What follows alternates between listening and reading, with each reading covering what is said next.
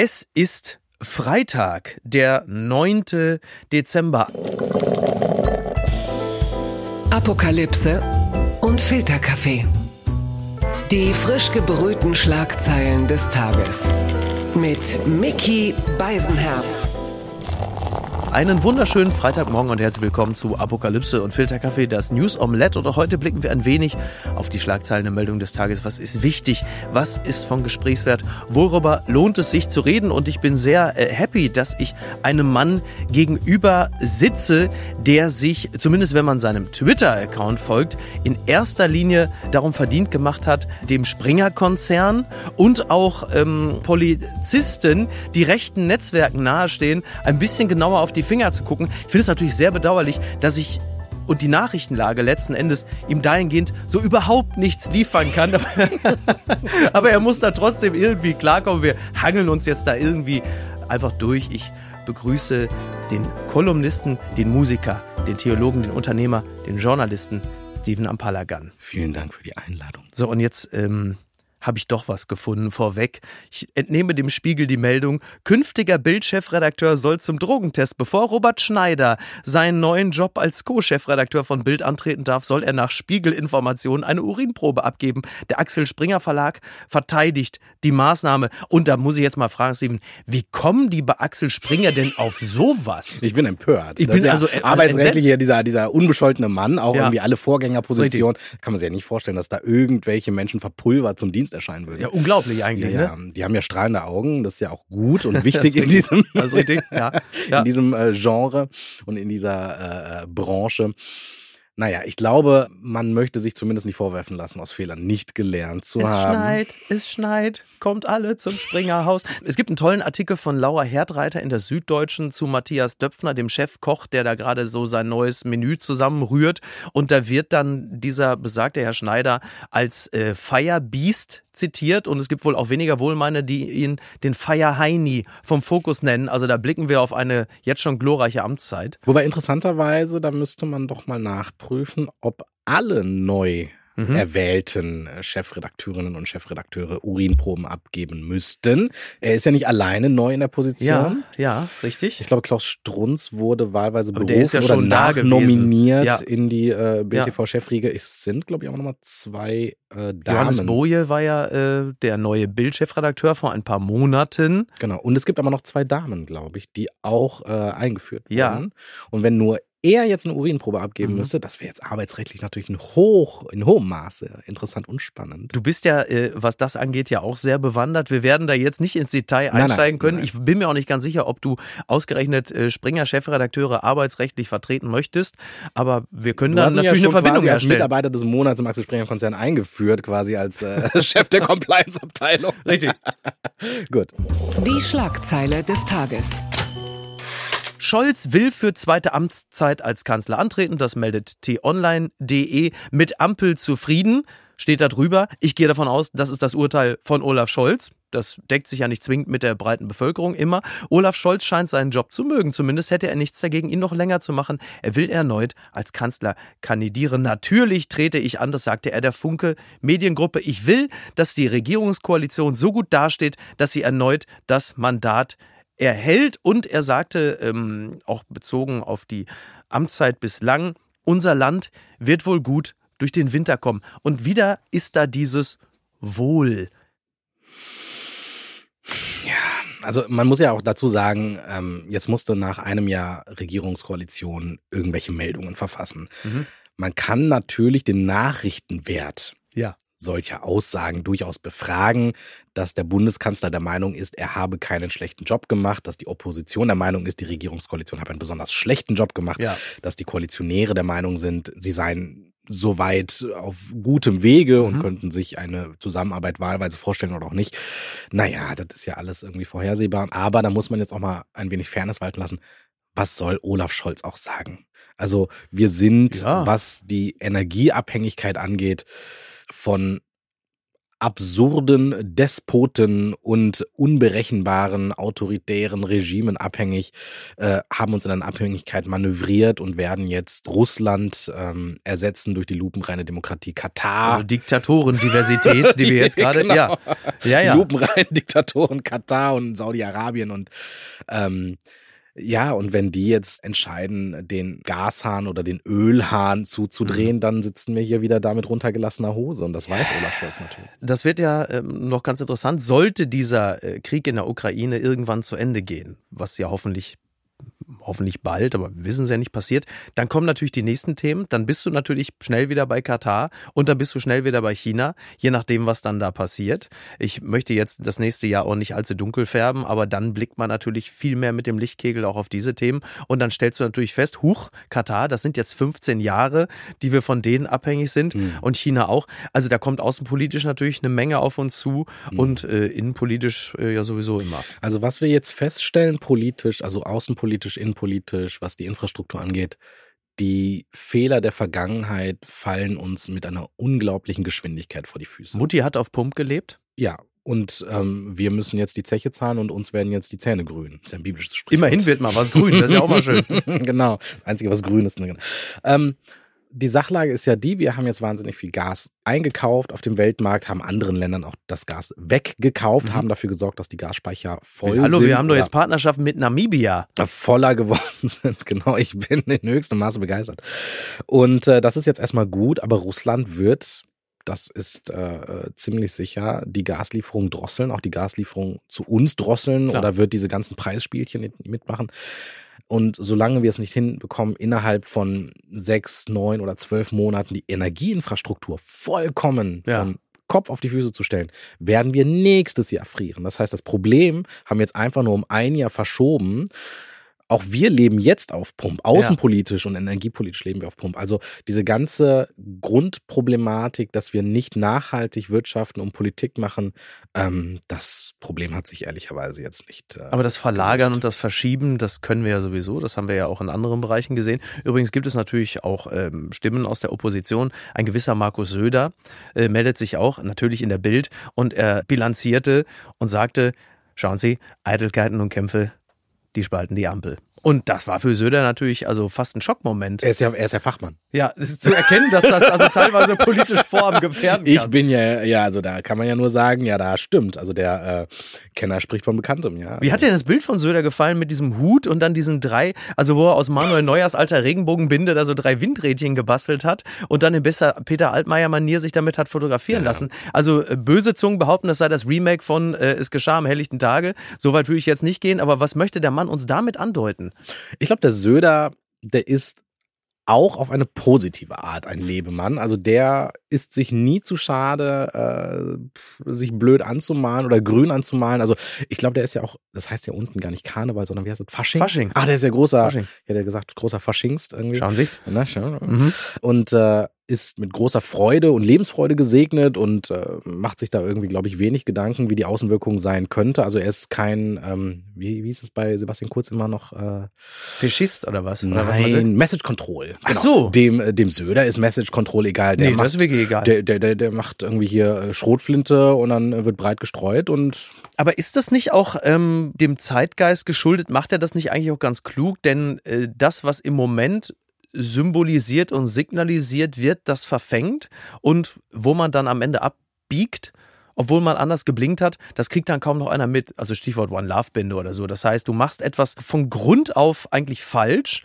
du setzt aber ein anderes Signal und die Leute denken, ja, guck mal hier, das hat der hat doch dieses Foto gemacht. Also die wenigsten ähm, abseits der politischen oder journalistischen Blase gucken doch wirklich drauf, wie dann faktisch agiert wird, sondern oft sind es doch diese Fotos, die verfangen. Den meisten ist doch egal, was für ein Handeln daraus erfolgt. das würde ich nicht sagen. Ich glaube, die Leute wissen ganz genau, das ist ein Schweinehund, ne? So ein bisschen wie beim Strauß. Da hat ja Mhm. keiner gedacht, irgendwie, der Mann wäre redlich, aber irgendwie war er doch ein Volkstribun und der Horst Seehofer hat gesagt, ich bin halt ein Populist. So ist Mhm. es. Ich mache Ja, das, was die Mehrheitsmeinung ist und was Hast die du Mehrheit März, Märzmeinung, Märzmeinung oder Mehrheitsmeinung gesagt? Ja, äh, du musst ja den Kopfhörer richten, mein Freund. Aber möglicherweise ist die Mehrheitsmeinung und die Mehrheitsmeinung nicht immer deckungsgleich. Und der äh, Söder, der der alte Frankenheld, ähm, der macht es genauso. Der ist halt Populist, der guckt, äh, wie sich die Fahne im Wind dreht und äh, verhält sich dazu. Ich meine, ganz ehrlich, dass die jetzt hier diesen ganzen Klimaquatsch machen, ne? Das ist ja, ist nach, nachdem sie wirklich mit allen Mitteln Energieinfrastrukturumbau äh, torpediert haben. Das ist ja absurd, aber ja gut. Was interessiert ihn sein Geschwätz von gestern? Es gibt sie noch. Die gute Nachricht. Britney Griner, US-Basketballerin, durch Gefangenenaustausch mit Russland frei. Das meldet die Zeit. Die zur russischer Haft verurteilte Basketballerin Britney Griner darf in die USA zurückkehren. Im Gegenzug lassen die USA den berüchtigten Waffenhändler Victor Boot frei. Ähm, Britney Griner ist immerhin doppelte Goldmedaillengewinnerin im Basketball. Die wurde Anfang Februar am ähm, Moskauer Flughafen festgenommen. In ihrem Gepäck wurden sogenannte Vape-Kartuschen mit Cannabisöl gefunden und und ähm, ja, sie war eine politische Geisel. Ich glaube, anders kann man es nicht bilanzieren. Und jetzt wurde sie ausgetauscht gegen den russischen Waffenhändler Viktor But, der übrigens äh, ich würde jetzt mal behaupten, also das Vergehen von ihm ist im Vergleich zu äh, Britney Griner, ich sag mal so, also er wurde 2012 in den USA wegen Terrorvorwürfen zu einer Haftstrafe von 25 Jahren verurteilt. Er soll versucht haben, Waffen im Wert von bis zu 20 Millionen US-Dollar, darunter Bodenluftraketen an verbrecherische Regimes und Rebellengruppen in zahlreichen Ländern, soll sie da verkauft haben. Und jetzt ist Britney Griner auf dem Weg in die USA, was eine gute Nachricht ist, aber doch auch der Beleg dafür, dass diese in Anführungsstrichen diplomatischen Kanäle abseits der Öffentlichkeit mhm. durchaus aktiv sind. Mhm. Ja, das würde ich auch sagen. Also die diplomatischen Kanäle zeichnen sich dadurch aus, dass sie eben nicht öffentlich verhandelt werden, dass sie nicht öffentlich in Erscheinung treten und dass die Menschen, äh, die sich da beruflich und hauptberuflich mit auseinandersetzen, das Licht der Öffentlichkeit scheinen. Zu Recht, mhm. zum Glück. Ähm, es zählt das Ergebnis und das Ergebnis ist, dass die Frau jetzt frei ist. Äh, man sieht aber auch, mit welchen äh, harten Bandagen da mittlerweile gespielt wird. Ne? Mhm. Und äh, Präsident Biden sagte ja, äh, Griner ist jetzt frei. Eine Geisel ist noch in russischer Gefangenschaft. Da müssen wir auch noch was mhm. ähm, tun. Da müssen wir noch arbeiten. Und da wird sicherlich noch ein zweiter Gefangenenaustausch stattfinden. Und ähm, es ist bitter, das muss man einfach sagen. Das äh, muss man sich mal vorstellen, wenn du festgehalten wirst, wenn du ähm, gekidnappt wirst, wenn du inhaftiert wirst, ähm, weil dein Vergehen darin besteht, dass du die falsche Staatsangehörigkeit hast. Das ist einfach bitter. Unterm Radar. Der Reichsbürger, der einst Synagogen schützte, so berichtet t-online.de über einen Ex-Polizisten aus Hannover und das Ganze hängt natürlich zusammen mit den eben festgenommenen Reichsbürgern. Es ist so, dass dieser Mann sich früher um Sicherheitskonzepte jüdischer Gemeinden gekümmert hat. So steht es hier. Ich würde mal sagen, sich zu kümmern hatte. Michael Fritsch heißt der Mann und dessen Partnerin Melanie Ritter, die sind äh, Teil dieser Reichsbürgerszene und Fritsch wird vorgeworfen, zum militärischen Arm der Umstürzler und zum Führungsstab von Heinrich dem 13. gehört zu haben. Also ich finde es ja beruhigend, dass du auch mal lachen kannst. Da sind ja zwei Ebenen, über die wir hier reden. Also das eine ist, dass offenkundig irgendwie ja auch komische, weil diese Figuren natürlich seltsam aussehen und weil sie sich natürlich auch ein bisschen seltsam verhalten. Auf der anderen Seite gibt es da diese terroristische Vereinigung, die zwar aus ein paar, äh, ich nenne sie jetzt mal, ich, ich lehne mich mal weit aus dem Fenster, ein paar Dullis im Tweetsacko bestehen, aber, und das äh, zahlt ja jetzt ein auf das Konto äh, und auf die Thematik, mit der du dich heftig beschäftigst, es strahlt ja immer auch aus in Verfassungsorgane, in die Bundeswehr, in die Polizei und da endet natürlich die Komik. Denn ähm, gerade du beschäftigst dich ja sehr intensiv mit rechtsextremen Netzwerken, auch innerhalb der Behörden, vor allen Dingen der Polizei. Hm. Ich finde die beiden Ebenen eigentlich ganz spannend. Also wir kriegen ja im Prinzip keine Berichterstattung über Kim Jong-un hin, ohne dass wir uns wirklich totlachen. Mhm über wie der ist, wie der aussieht, was der macht. Wir sind ja auch dankbar für diese entlastende Optik manchmal, ja, weil wenn du nur immer hörst, der schmeißt jetzt irgendwelche äh, Atomraketen da ja. ins Meer, dann wird der ja Angst und Bange. Wenn der aber so ein bisschen irre aussieht ja. und dann irgendwie Lederjacken verbietet, weil er selber welche trägt, dann hat das ja zumindest eine komische Note. Ja, und gleichzeitig, und darf man auch nicht vergessen, also der ist ja innenpolitisch ähm, also autoritär trifft es gar nicht mehr. Das ist mhm. ja eine ähm, das ist ja Völkermord in der eigenen Bevölkerung, was da ja, passiert in, ja. in Nordkorea. Ähm, auch Donald Trump, völlig andere Ebene natürlich, aber da haben wir uns auch scheckig gelacht. South Park war ja irgendwie Genau. Vollzeit nur mit, äh, die haben da wahrscheinlich einen abgestellt, der nur Trump macht, ne? Ja. Und gleichzeitig denkst du dir auch so, meine Güte, was passiert denn da? Da ist ja irgendwie Autokratie, Despotentum, was sich da bahnbricht. Und im Prinzip ist so dasselbe Muster hier auch. Du denkst dir, Leute, ey, BRD GmbH Mhm. und Heinrich der 13., also äh, what, what, what Patriotenunion, ne? Ja. Patrioten, ich dachte, die Werteunion Union. sei das Schlimmste. Die- Patriot. die, die PDU. Ja. Genau. Ähm, das ist eine, da darf man sich einfach nicht von täuschen lassen. Auch diese Komiker und diese Blödis sind in der Lage, echt viel Flurschein anzurichten. Mhm. Und die zweite Ebene, ja gut. Ja, was soll man sagen? Ich glaube, wir haben alle eingängige, eindrückliche Nachrichtenlagen mitbekommen. Just heute wurden Ermittlungen gegen 70 Polizisten in Baden-Württemberg aufgenommen, die Genau, Hitlerbilder ne? Ja. und Hakenkreuze geteilt haben sollen.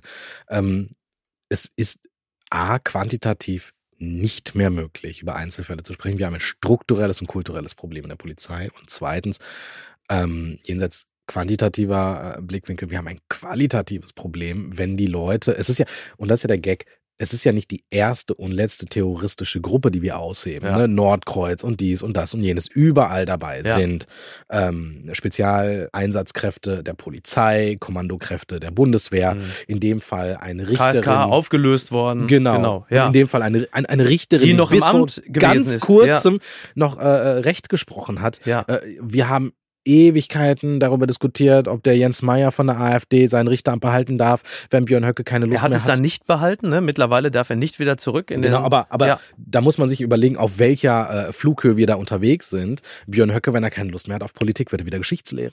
Ja, Da herzlichen spricht überhaupt nichts gegen. Da steht überhaupt nichts Ja, gegen, ja. Ja. Und das ist ein riesiges Problem jenseits dieser klassischen ähm, Diskriminierungsnummern und der ganzen Gefahr durch rechts.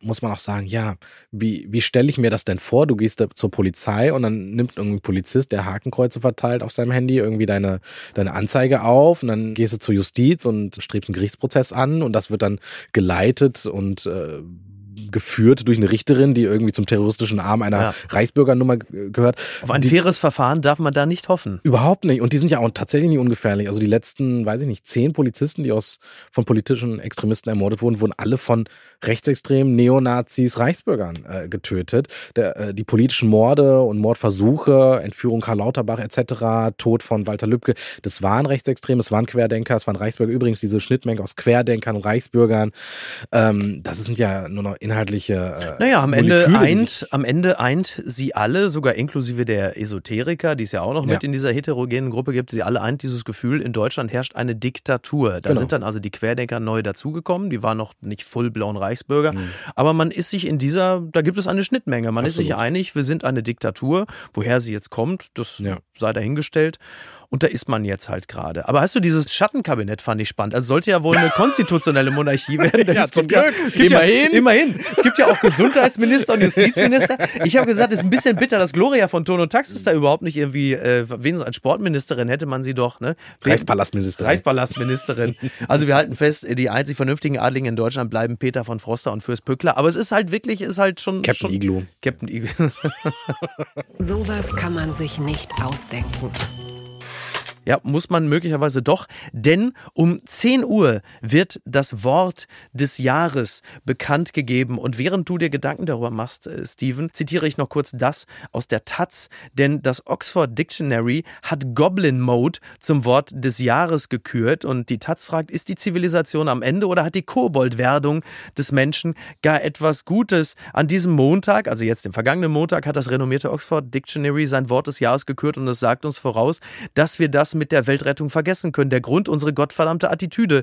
Laut Oxford University Press verwandelt sich die Menschheit in kleine Rumpelstilzchen, innerlich wie äußerlich hässlich, missgünstig zu nichts zu gebrauchen und auch noch stolz drauf, denn dieser Begriff impliziert ein demonstrativ egomanes, faules und schludriges Verhalten, jegliche Erwartungen an einen selbst ablehnend. Das ist die Pressemitteilung gewesen. Und das jetzt nochmal einpreisend. Beeinflusst das deine Beurteilung des Wortes des Jahres? 2022? Auf welchem Pfad bist du da? Gibt es denn irgendwelche Optionen? Also Für das Wort des Jahres Ja, 2022? ja. Naja, ich war ja gestern, oder man muss das der Transparenz halber sagen, wir sitzen jetzt hier am Donnerstagabend, denn wir ähm, feiern heute ähm, die neuen Räumlichkeiten von Studio Bummens. Also so viel sei der Transparenz halber gesagt.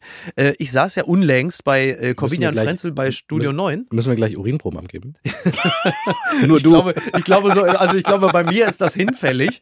Ähm, da ist sowieso, da wird sowieso nichts anderes als eine dauerhafte Drogeninduktion erwartet. Man muss ja die Leute auch überraschen können. Ähm, und, und da war es halt so, da war das im Humboldt-Forum, da konnte das Publikum konnte Vorschläge einreichen und da kamen so Worte des Jahres wie Wumms, Doppelwumms, Hoffnung, aber zum Beispiel auch Sozialtourismus oder Twitter.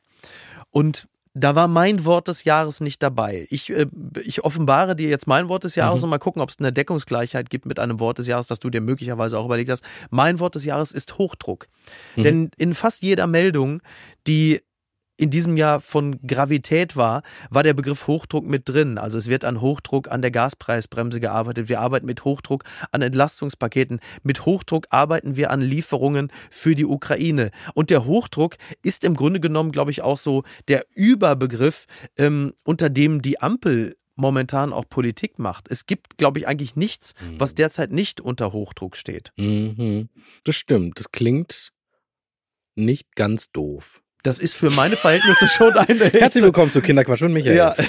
Heute zu Gast Stefan aus Wuppertal. Also ich habe beim Oxford Dictionary eine Option gesehen. Mhm. Post-Truth hieß die, glaube ich. Ja, klingt für mich aber ehrlicherweise fast ein bisschen eher so wie aus der Trump-Ära, ne? So Mhm. Alternative Facts man, und man denkt Post-Truth. so wieder zurück. Ich muss aber sagen, ich finde, das Wort hat einen ziemlichen Nachhall und ist gar nicht mal schlecht. Ich muss dich jetzt nochmal fragen, wie hieß dein Gast nochmal, der diese Rückwärtsschleue Ach so, ähm, Thorsten Körner. Das war im Übrigen eine ganz fantastische Folge, die ich Mhm, jedem ich empfehlen kann.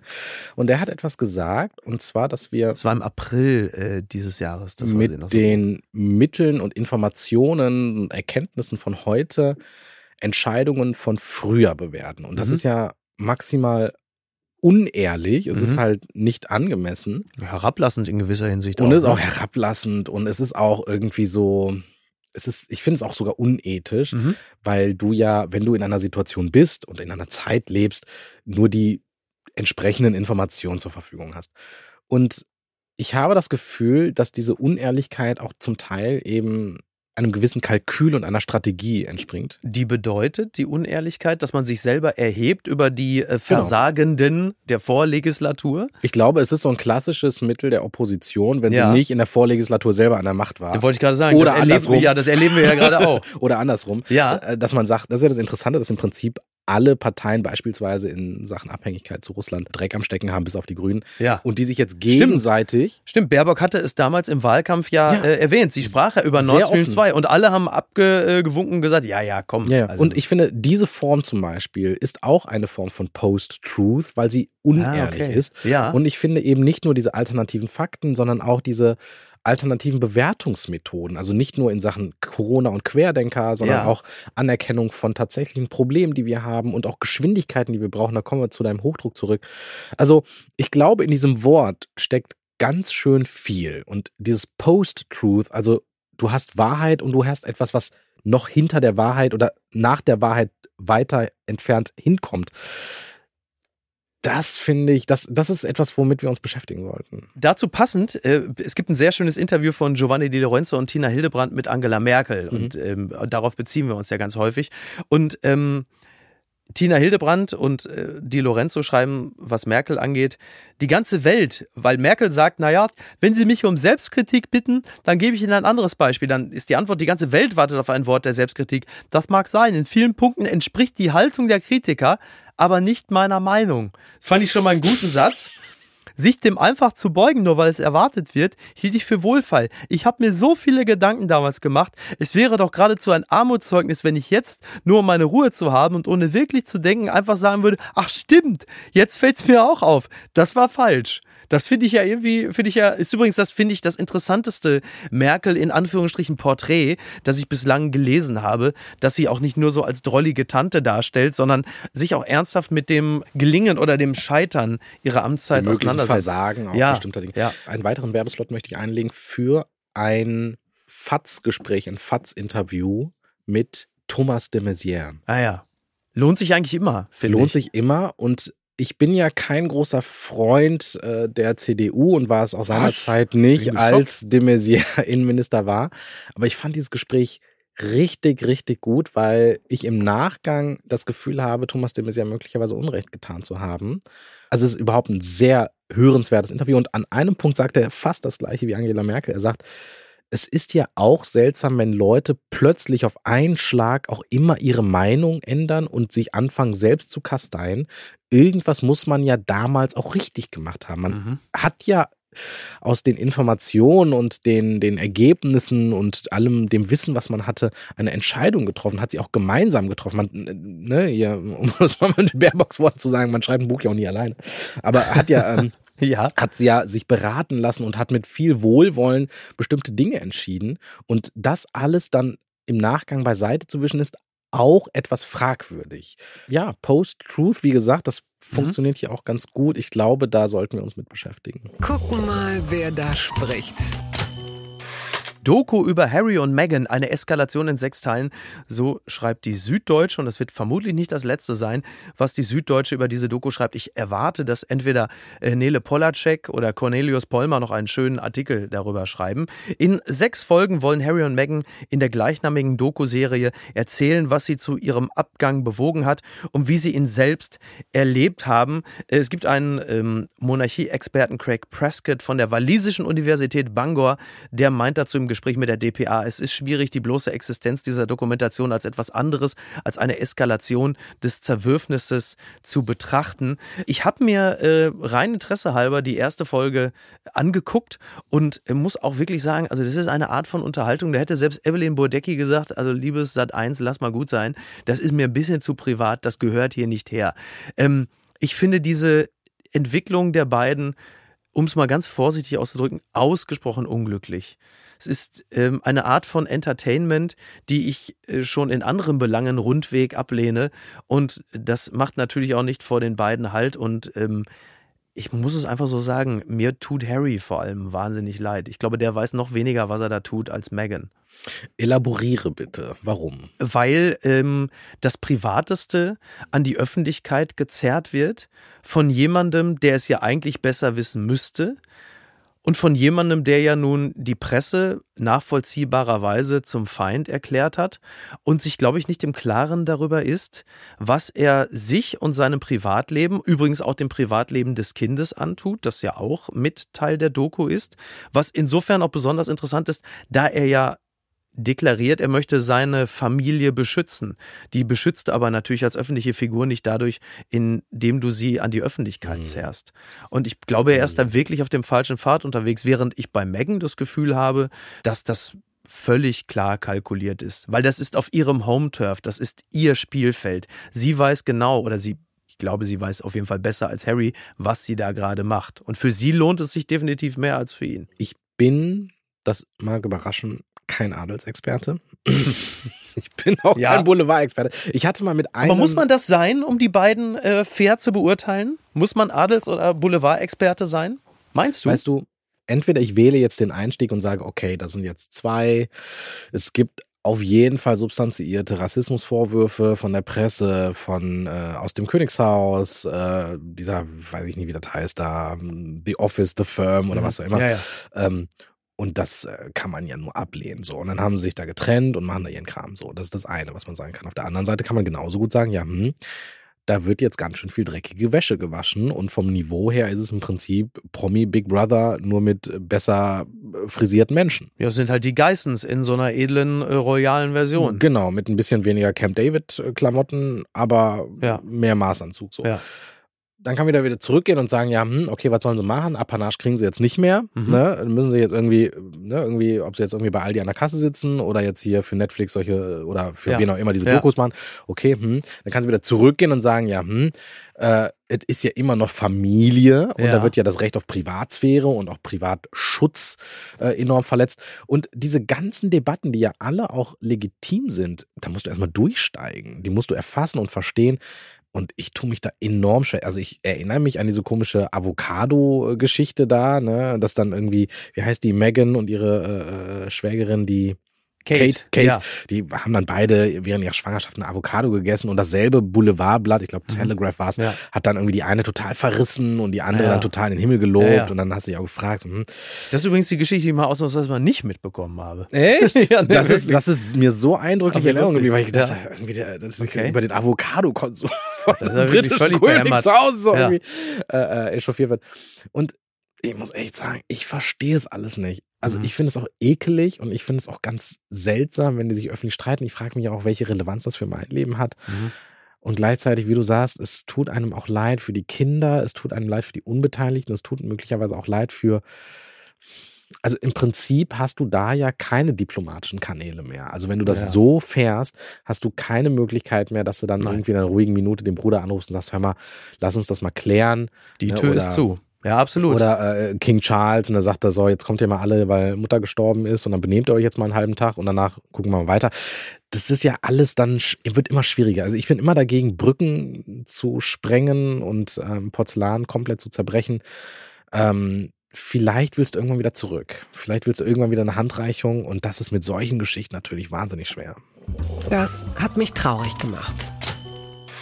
Sängerin ist unheilbar krank. Celine Dion gibt Schockdiagnose bekannt, das berichtet NTV. Bereits seit 2019 reist Celine Dion mit ihrer Courage World Tour um die Welt. Eine unheilbare Krankheit hindere sie derzeit an weiteren Auftritten, verrät die Kanadierin nun in einem emotionalen Video. Auch die fünf Auftritte in Deutschland werden nun verschoben. Sie hat eine offensichtlich sehr seltene neurologische Störung und ähm, sie hat Krämpfe und die beeinträchtigen jeden Aspekt ihres täglichen Lebens, was manchmal zu Schwierigkeiten beim Gehen führt und es ihr nicht leicht mache, die Stimmbänder zu benutzen, um so zu singen, wie sie es gewohnt sei. Sie vermisse es, euch alle, also uns alle, zu sehen. Das heißt, die Konzerte sind äh, in Deutschland ausgefallen und ansonsten verschoben. Da gibt's, glaube ich, also außer diese Meldung zu verkünden, gibt's, glaube ich, wenig zu sagen, außer äh, einfach wahnsinnig bitter, wenn ein Künstler, eine Künstlerin aufgrund von gesundheitlicher Beeinträchtigung nicht mehr in der Lage ist, ähm, ihrer Kunst nachzugehen. Niki, meine Frau, ist übrigens großer Fan von Celine ja. Dion. Also im Prinzip gilt da ja fast das Gleiche wie bei äh, Harry und Sally, hätte ich fast gesagt, Harry und Meghan. Ähm, ähm, man kann kann ihr äh, alles Gute und äh, gute Besserung wünschen. Also auch interessant, dass du die beiden aber auf so eine, auf so eine Art gesundheitliche Schädigungsebene hiebst. Ich war gedanklich eher bei Bruce Willis, Na, der ja auch eine, eine äh, offensichtlich eine Neu was was Aphasie oder so, äh, neurologische mh. Störung hat, weswegen er sich nicht mehr artikulieren kann. Das ist natürlich krass. Na, ich meine das mehr jetzt in Sachen Berichterstattung und wie wir damit umgehen. Also ähm, mich also ja, zum einen interessiert es mich nicht, weil ich kein Celine Dion-Fan bin und zum anderen denke ich mir, ja, die einzige Nachricht, die man dem ja entnehmen muss, ist, äh, sie ist krank und kann auf absehbare Zeit ihre Musik nicht machen oder die Konzerte nicht spielen. Und da äh, wünscht man natürlich gute Besserung und ähm, ja, stellt vor allen Dingen fest, Geld, Ruhm, Ehre, Ressourcen, Möglichkeiten äh, medizinischer Versorgung. Absolut. Ähm, hin oder her Leben ist kostbar, jede Minute ist kostbar und jede Minute, die wir gesund verbringen, sollten wir ähm, gut nutzen, denn egal wer wir sind, wir können schnell sehr krank werden. Ich fand äh, in dem Zusammenhang die sehr, sehr deutsche Auskunft noch gut, ähm, dass das Geld für die Tickets rückerstattet wird. das ja. ist natürlich für speziell für deutsche ich, ich, genau, Fans genau. natürlich immer sehr wichtig. Ich, ich, dass man sagt, Schwaben jetzt, genau, ich möchte jetzt der schwäbischen äh, Hausfrau heißt ja, glaube ich, äh, nee, kein Unrecht tun, aber das ist doch sehr deutsch, ne? So, was passiert jetzt mit meinem Ticket? Ja, fand ich auch. Ich habe es gelesen und dachte so, ja gut, also es wird auf jeden Fall zurückerstattet. Alles gut. Also du bist noch so mitten so in der, im, in der Mitgefühlszone mm. und merkst, Moment mal, so im besten Sinne von, wie hieß sie damals, ähm, Hoppelheide, Heidi Simons, was wird jetzt aus mir? Ne? Genau. Was bedeutet Erika das ruft die Eventim-Hotline an. Rita, was kostet die? Pass auf, was jetzt kostet das Ticket? Jetzt wird's für dich noch schlimmer. Und was schreibt eigentlich die Bild? Ich bin ein Star, holt mich hier raus. Doppelte Frauenpower für den Dschungel. Nach Bildinfos sind Dirndl-Designerin Claudia Effenberg und Schauspielerin Jana Palaske fest im Januar in Australien dabei. Das wirst du gerne hören, Steven. Du bist großer Fan des Formates. So, diese beiden Namen sagen die dir irgendetwas? Du bist ja mal Fußballfan gewesen. Ja, so, sag die Namen nochmal bitte. Also Claudia Effenberg und Jana Palaske. So, die äh, zweite Frau kenne ich, also Habe ich noch nie gehört. Darf ich sie dir beschreiben? Es ist eine ähm, attraktive äh, Schauspielerin, die also eigentlich aber jeden Moment, ich würde sagen, man wartet eigentlich für mich darauf, dass sie in die Querdenker-Szene abrutscht, da sie der Esoterik ähm, sehr nahe steht. Also sie ist Sternzeichen Traumfänger. Also die hat mehr Bäume umarmt als Markus Söder also in die, der die, Höchstphase. Die Siegheilpraktiker sozusagen. Richtig. Das also ich distanziere mich von den Aussagen meines Vorredners. Nein, müssen das, wir das rausschneiden? Nein, das bleibt drin, das bleibt drin. Ich glaube nur, ich glaube nur, äh, nein, das bleibt natürlich drin. Es ist nur, glaube ich, äh, nochmal zu unterstreichen, dass das Zwei bislang, Turin pro weil, das ist, ist, nur, ist nur klar, dass das für Jana Palaske wahrscheinlich Stand jetzt nicht gilt. Sie Mhm. wirkt also sehr menschenfreundlich. Immerhin. Okay, immerhin das das. schon. Äh, Claudia Effenberg wiederum, ähm, die ist ja nun bekannt als Frau von Stefan Effenberg Mhm. und sie hat ja im Käferzelt ihm quasi ähm, durch einen bundesweit bekannten Kuss, also hat sie im Grunde genommen seine Trainerkarriere also beerdigt. Und Käferzelt passt ja irgendwie auch ganz gut. Von da aus zum Dschungelcamp ist ja im Grunde genommen die Lunte ja dann auch schon gelegt. Ne? Ich finde es ja, ich finde es ja ziemlich geil, wenn Leute Kinder oder Ehepartnerinnen und Partner oder verschwägert oder irgendwas Ja. sind und dann müssen sich die Boulevardzeitungen Jobtitel für die Ach ausdenken. so, fantastisch. Das ja. die Dirndl-Designerin. ich. Dirndl-Designerin. Also ich kannte, ich Besser kannte als zum Beispiel als Terror-Oma. Ja, Wollte ja. lauter machen für. genau. Die Blut- und Sperma Ja. Auf jeden Fall. Busenwitwe. Busenwitwe war das beste Kompositum, das es jemals gab. Wer ist denn Tatjana Gsell, die ähm, dann halt eben Witwe vom ähm, Schönheitschirurgen Franz Gsell und sie war danach einfach nur noch die Busenwitwe. Das musst du jetzt mal kontern. Absurd, ne? Mein Lieblingsattribut ist ja immer noch Florida Rolf. Da Ja, bin ja das jetzt, ist das, das ist das, das ist schon. Da sind wir schon wieder beim Bürgergeld, ne? Das, wir- das machen wir jetzt aber nicht. Nein, das auf. machen wir nicht auf. Ja, Florida Rolf. Aber um, um mal jetzt zurückzukommen, ähm, also ich weiß, dass die dann immer Schmuckdesigner oder Handyhüllendesignerin Das ist richtig, waren. ja. Das waren die, glaube ich, so in den DJ. 2000 Später waren sie dann DJ. Mhm. Ja. Leider halt häufig dann die Frauen. Es passiert ja selten, dass sich dann die Männer so äh, Professor, äh, wie heißt er, sauermäßig irgendwie Ja. dann in die Öffentlichkeit Stimmt, drängen genau. als Ehemann von einer sehr berühmten Frau, sondern es sind häufig die oder Spielerfrauen sind es ja, Ja. nicht selten dann und dann denkst du dir oder ja und dann denkst du dir, hm, warte mal, den Nachnamen kennst du, aber Mhm. den Vornamen kennst du gar nicht und dann sind die aha Schmuckdesignerin, damit sind sie dir jetzt aber auch noch nicht aufgefallen. Ja gut, Dirndl-Designerin Claudia Effenberg geht ins Dschungelcamp, scheint mir jetzt, ohne dass ich die Person alle kenne, folgerichtig. Ja, du hast völlig recht. Es gibt ja manche Prominenten, bei denen hat man das Gefühl, die waren schon dreimal drin. So eine ist Claudia Effenberg. Ich kann dazu übrigens wirklich nichts sagen, weil ich es auch nicht weiß. Und ich du bist entnehme nun wahrhaftig ein Ja, absolut- Dschungelcamp-Experte. Absolut. Ich bin ja Du bist ja ehrlicherweise. verwandt unverschwägert. Genau, ich bin verwandt und verschwägert mit dem Dschungelcamp und das kann man ja aus zweierlei Gründen im Januar äh, nun wirklich wieder genießen. Zum einen, weil es das einzige Turnier im Ausland ist, dass man als Deutscher wirklich problembefreit gucken kann, ohne sich schäbig zu fühlen. Und zum anderen, Jetzt weil nehmen dann uns mal- noch die Sommerolympiade. So, und zum anderen, weil da wenigstens noch würdevoller deutscher Adel gekürt wird mit dem Dschungelkönig. Und zwar ohne irgendwelche Querverbindungen zu Reichsbürgern, Esoterikern. Heinrich oder der 13. ist Heinrich der Dschungelcamp. Sie haben die ein- Wahl. ein Gefängnis anderes- oder Dschungelcamp. aber ein anderes Sakko angezogen. So, pass auf, jetzt zum Schluss für dich. Post von Wagner. Lieber Oliver Bierhoff, was für ein Ende. Sie lösen Ihren Vertrag auf. Alles Gute, meine Herren. Ich bin da mal weg. Was für eine Unverschämtheit. Was für ein Weglaufen. Wir hatten alle gehofft, dass sich im Krisengipfel alle stellen, reden. Sie aber sagen, Punkt, Punkt, Punkt, mich am A, Punkt, Punkt, Punkt. Das ist so herzkalt wie der Satz. Unsere Anwälte regeln dann alles. Dabei hatte alles gut begonnen.